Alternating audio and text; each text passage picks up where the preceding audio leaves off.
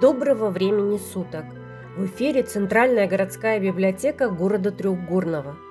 С вами Наталья Кузнецова и это подкаст «Голос памяти». Сегодня мы продолжаем говорить о фронтовых письмах. Во время войны письма с фронта были единственным, что связывало военных с семьями. Из-за нехватки бумаги письма писали на старых конвертах и вырванных страницах. Письма проходили цензуру – их теряли, они рвались, но все-таки доходили до дома. Там их зачитывали до дыр, запоминая фразы наизусть. Кто-то писал о боях, кто-то о надеждах на скорую встречу, кто-то о том, сколько хлеба получили вчера. Солдаты передавали приветы и уверяли родных, победа будет скорой.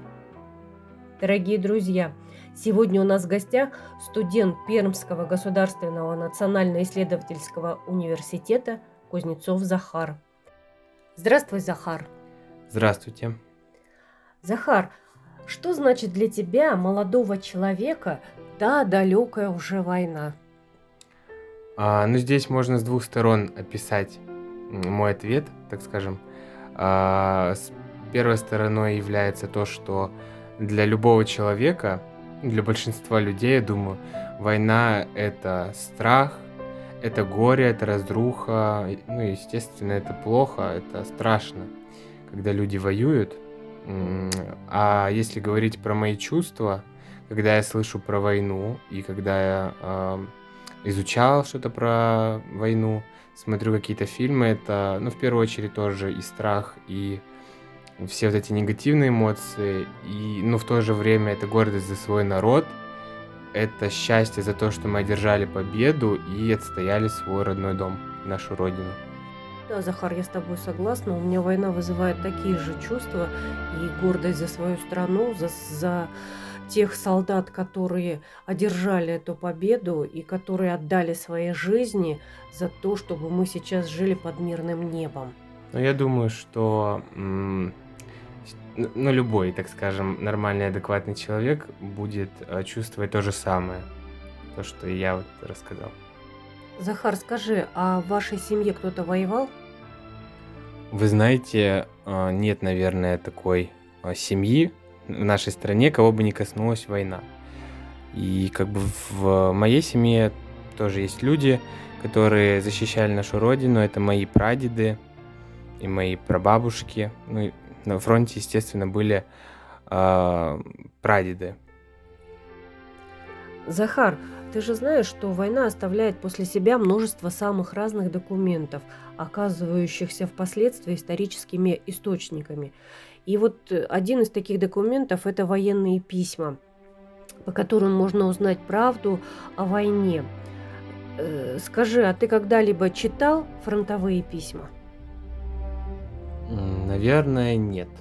Я знаю, что это такое, я видел, как это выглядит, но, к сожалению, может быть, к счастью, моей семье не сохранилось а, таких писем, поэтому я не читал и в интернете как бы, ну, не интересовался, в принципе, содержанием этих писем, но что такое, как это выглядит, я знаю.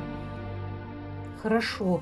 Вот ты сказал, что в вашей семье письма не сохранились. А с чем это связано? Один из моих прадедов э, погиб сразу в начале войны, в 41 году под Москвой. А еще прадеды, они женились после войны. Э, как бы женам не писали они никаких писем. Э, родителям возможно, когда-то э, писали, но до нас, к сожалению, не дошли эти письма.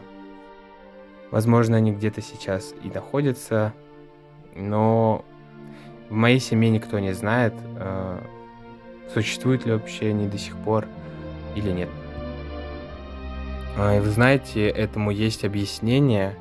Мы празднуем победу уже 76 э, лет, и многих вещей для того времени обыденных не дошло до нас в силу того, что время вот это прошедшее оставило свой отпечаток на многих таких вещах, которых сейчас мы воспринимаем как реликвии. Да, я совершенно с тобой согласна.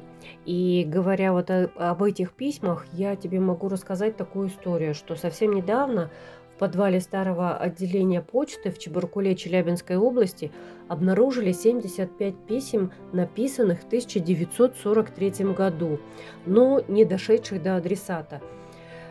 И сейчас краеведы разыскивают родственников тех, кто писал весточки домой, и за каждым забытым конвертом стоит своя трогательная история.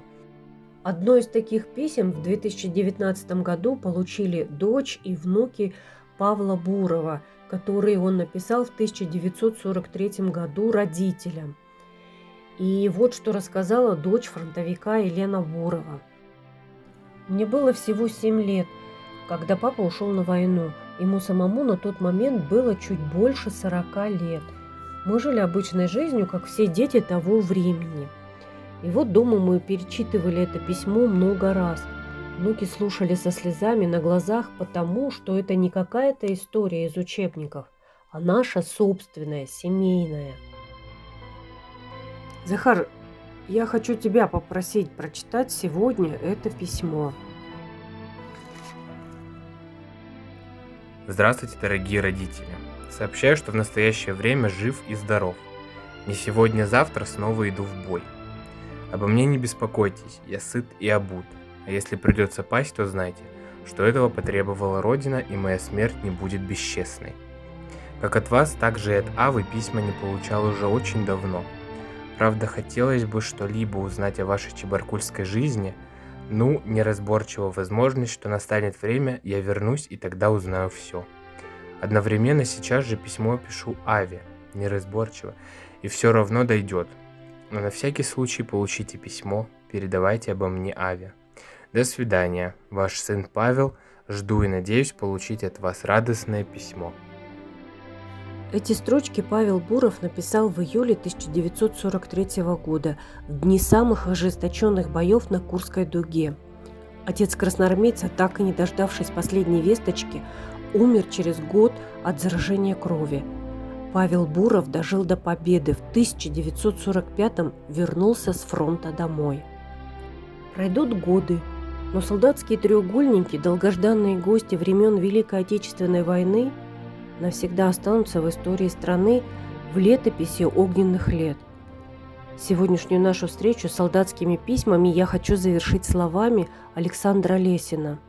Всю войну от Москвы до Берлина он вел дневник.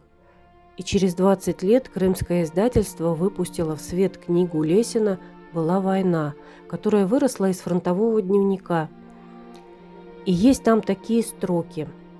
10 мая – 1945 года. Берлин. Был сегодня в своей роте. В роте связи 698-го стрелкового. Никого из тех, с кем начинал я службу, не осталось.